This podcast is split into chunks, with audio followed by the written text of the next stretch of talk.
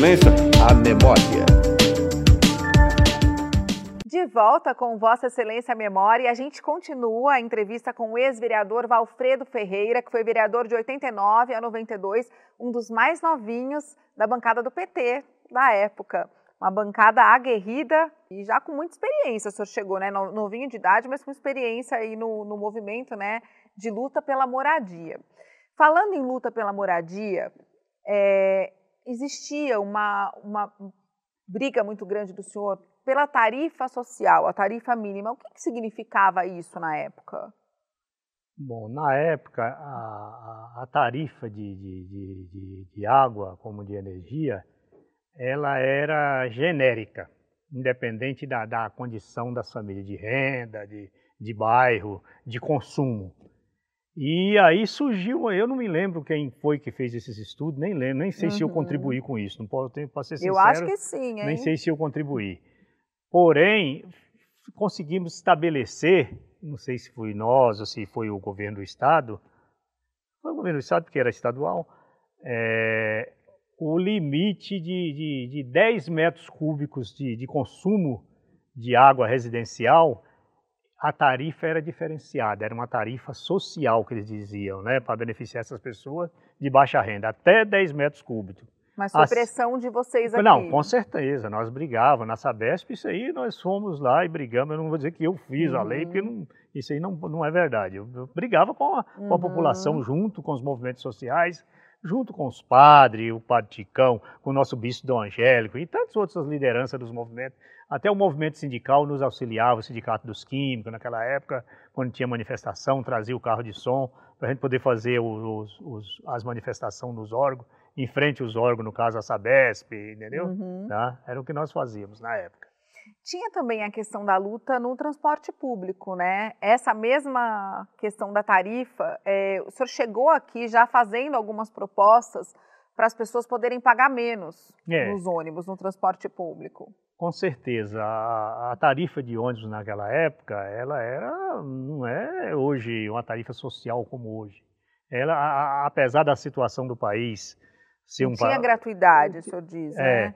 E aí nós, nós buscamos e, e, e, lutamos pela... Eu me lembro uma luta que nós fizemos pelo pessoal do meu gabinete, foi a questão das grávidas, não é isso? Ah, sim, Entendeu? sim. Uma das gestantes. Das gestantes. Por quê? Um problema operacional, que era a questão da catraca. Como com a mulher grávida, um barrigão. barrigão passa na catraca. Então foi aí que nós começamos essa luta e tal, e conseguimos. Eu não sei se foi Sim. o passe livre para grávida, foi uma, alguma coisa nós conseguimos nessa luta. É, entendeu? era o passe gestante e passe que o senhor propunha, é, né? Que a partir do quinto mês Desde de gestação, é. Ela não precisasse ali encarar, né? Não, além de não pagar, não precisasse passar ali pela, é. pela o, catraca. Hoje, hoje, eu não sei se nós, acho que nós contribuímos para o futuro naquela época porque hoje nenhum especial desce, passa mais pela catraca. Todos mostram lá o seu bilhetinho que tem e desce pela porta da frente de entrada, né? Então, naquela época, não, se, é. não pensamos, nós lutávamos assim, sem saber o que ia dar, mas acabou acontecendo isso, que foi muito importante. Mas acho que foi a força do senhor mesmo, né? Porque na minha pesquisa aqui, é, não foi aprovado do jeito que o senhor montou, mas teve um avanço que elas não precisariam mais encolher as barrigas ali é. para passar na catraca e conquistaram o direito de entrar e sair pela porta da frente. Com certeza. Então valeu a luta do valeu, senhor aqui. Essa foi a, a, consequência. Não vou dizer né? que foi minha luta, não. A luta foi do povo e eu simplesmente. Da bancada, da bancada, do da, dos movimentos sociais, eu simplesmente é, como é, formalizava isso do ponto de vista legal de virar lei isso aí. Tá? E também quando o senhor chegou aqui, né, falando só, só para complementar essa parte de transporte coletivo, né, o senhor propunha essa tarifa so social que reduziria em 25% o valor de algumas horas do dia no transporte. Foi uma luta do senhor aqui no começo também. Aí o senhor falou assim para o Jornal do Brás, em 89, logo que o senhor chegou numa entrevista. A nossa cidade deve retribuir à população de forma indireta aquilo que colhe dos seus cidadãos. Quer dizer, o senhor tinha muito essa noção de, poxa, a gente já paga tanto, né? Por que, que a gente não. Não sobra nenhum benefício para aquele pobre coitado que levanta cedo, que mora longe, entendeu? Que tem que pegar. O transporte era muito precário, né? Imagina 30 anos atrás, o transporte era muito, muito precário. Não tinha a quantidade de linha de ônibus que tem hoje, não tinha essa, essa integração ônibus, metrô e trem que tem hoje, que facilita muito a vida das pessoas. Naquela época não existia. De integração, se no máximo eu me lembro, era do metrô com ônibus. Nem uhum. lembro, parece que até o trem não existia ainda. Tá?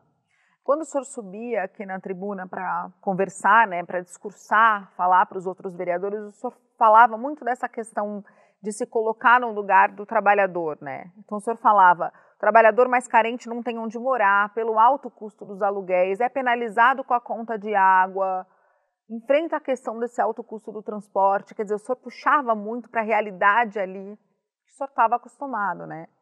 Com certeza, porque a minha família vem daí. A vida, meu pai era operário, trabalhava na Filco, rádio e televisão, tinha as contas a pagar, nós crescemos, ele bancava a casa até que os seus filhos começassem a, a, a trabalhar para ajudar nas despesas. Então, eu sentia na pele, eu conversava muito com as pessoas, né? Ter sensibilidade de sentir, perceber o que as pessoas sentiam.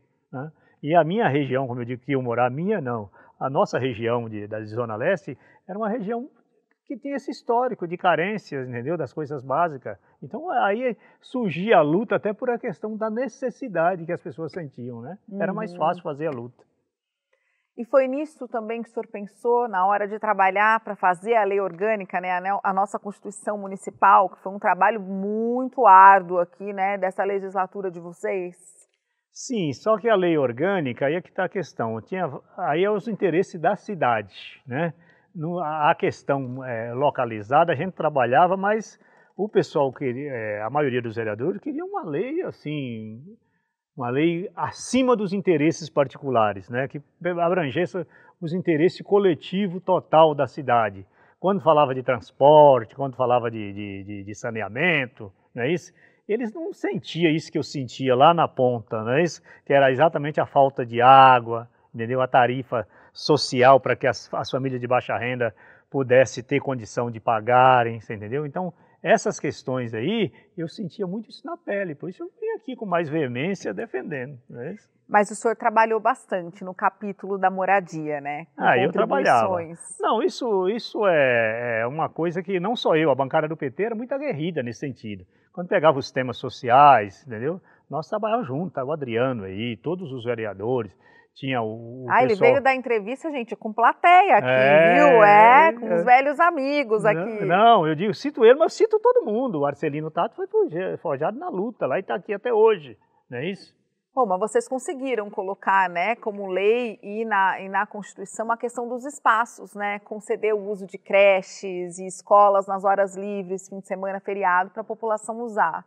Sim, essa questão aí, porque na periferia, até hoje, o pessoal tem carência de espaço para se usar. Quando o padre é um padre popular envolvido com ele, cede a igreja, abre a porta da igreja para o povo poder ocupar ela nos finais de semana, nos feriados, né?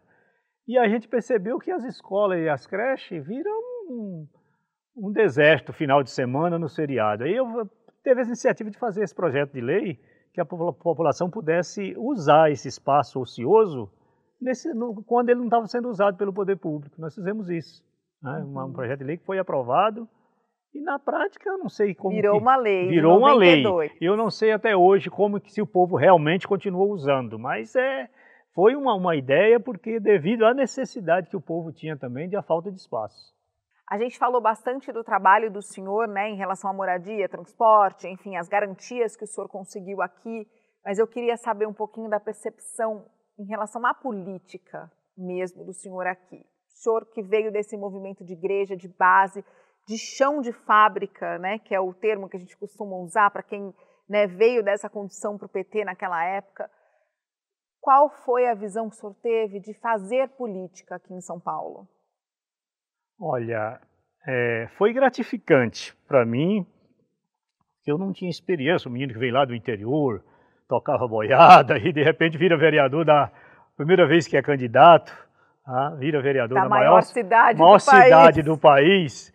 Então isso foi realmente gratificante, né? Por outro lado, teve as decepções. Né? Teve. Dos limites de não poder fazer aquilo que a gente gostaria. Esse é, para mim, uma grande decepção até hoje, até porque eu não quis mais ser candidato. Porque você fica você é muito limitado. As pessoas pensam que eleger um vereador vai conseguir resolver todos os problemas. E chega aqui, não dá para Resolver resolve muito pouca coisa que você consegue encaminhar. Resolver só com a ajuda de Deus para poder conseguir resolver alguma coisa. Mas foi gratificante, foi um passo importante na minha vida, eu, né, com a pouca idade que eu tinha, pouca É um experiência, menino. né? Mas não só eu, com outros colegas meus que eram vereadores também, nós lutamos, demos a nossa contribuição, tá? Porém, não consegui, eu pelo menos sinto um pouco frustrado, eu não consegui fazer tudo que eu gostaria. Esse é o grande problema, entendeu? O senhor Essa- chegou a ser cobrado pela população Ah, disso? com certeza, o pessoal cobrava muito, principalmente aqueles maldosos, né? Cobrava, o vereador tá fazendo o quê lá? Tá- Não é isso? Eu ainda bem que eu nunca, nunca usei assim o, o, o mau uso do, do, do, Cargo. do, do cargo, mas o pessoal cobrava. Olha, vereador, como é que é esse negócio aí da Sabesp? Vai baixar a conta ou não vai, Uhum. né? E a tarifa do ônibus? Não depende de mim só, eu, eu dou a iniciativa, mas depende do coletivo, dos vereadores, né? Depende da prefeitura, Da prefeitura também, também, depende do governo ter orçamento para isso, e aí quando fala em orçamento, você mexe num, num- num- numa coisa, né, no ninho de serpente, porque todo mundo quer né, puxar para o seu Uhum. lado, é uma questão muito delicada, tá? Então, na cabeça do senhor foi, foi conciliar isso, né? Fazer o que deu e também o que não deu ali tentar trabalhar Não, com essa. não, insatisfeito decepção. por não ter feito. Eu, eu fico ainda, porque sempre me Até cobrando. hoje o senhor pensa nisso? Penso, poderia ter sido melhor, poderia ter outras fórmulas, você entendeu? Não, não, não me conformo que tenha sido tranquilo, que foi bom. Não, eu queria mais, entendeu? Como a população também quer mais, por isso que eles cobram, né?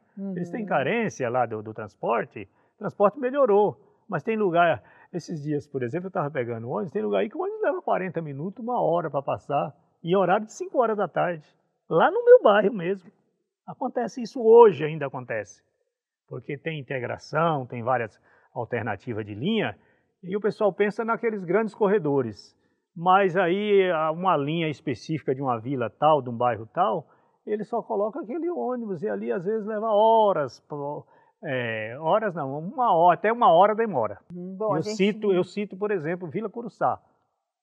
Eu peguei esse ônibus outro dia num horário, eu fiquei da das 5 quase até 6 horas. Depois eu vim, era uma tipo 7 horas, foi passar 8 e pouco da noite, dia de semana, hein?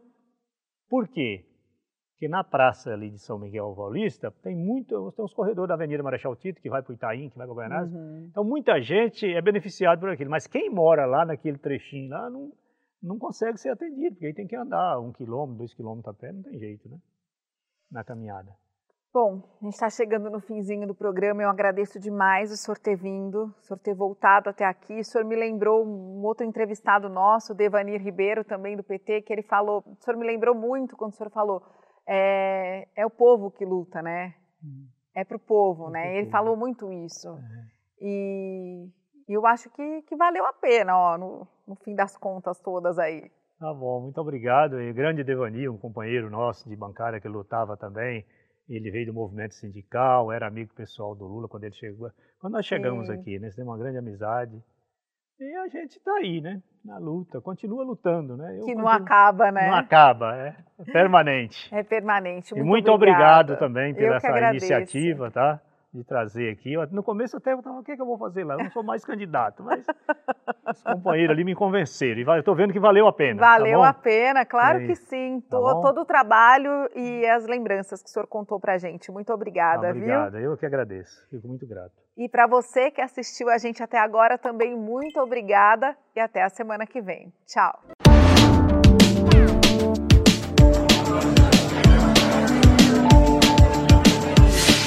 Excelência, a memória.